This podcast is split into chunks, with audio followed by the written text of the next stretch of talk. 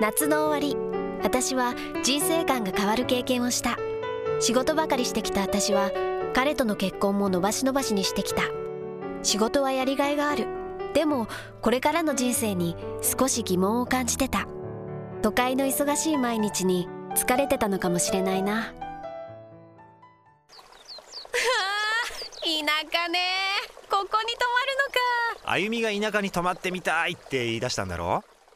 田舎ホームステイってのに参加した要するに田舎の一軒家に泊まらせてもらうアットホームな田舎の暮らしを体験ってわけいらっしゃい大変だったでしょよく来たねこんにちはお邪魔しますうわ広天井高いでも古いレトロあすみません 都会から来た人みんなそう言うよただの古い家なんだけどね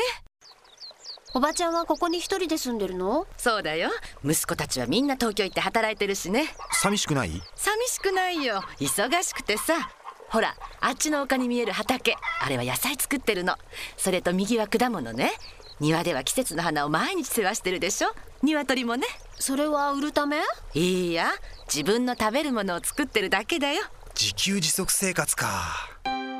おばちゃんのご飯はどれも都会では食べられない自然のご飯だった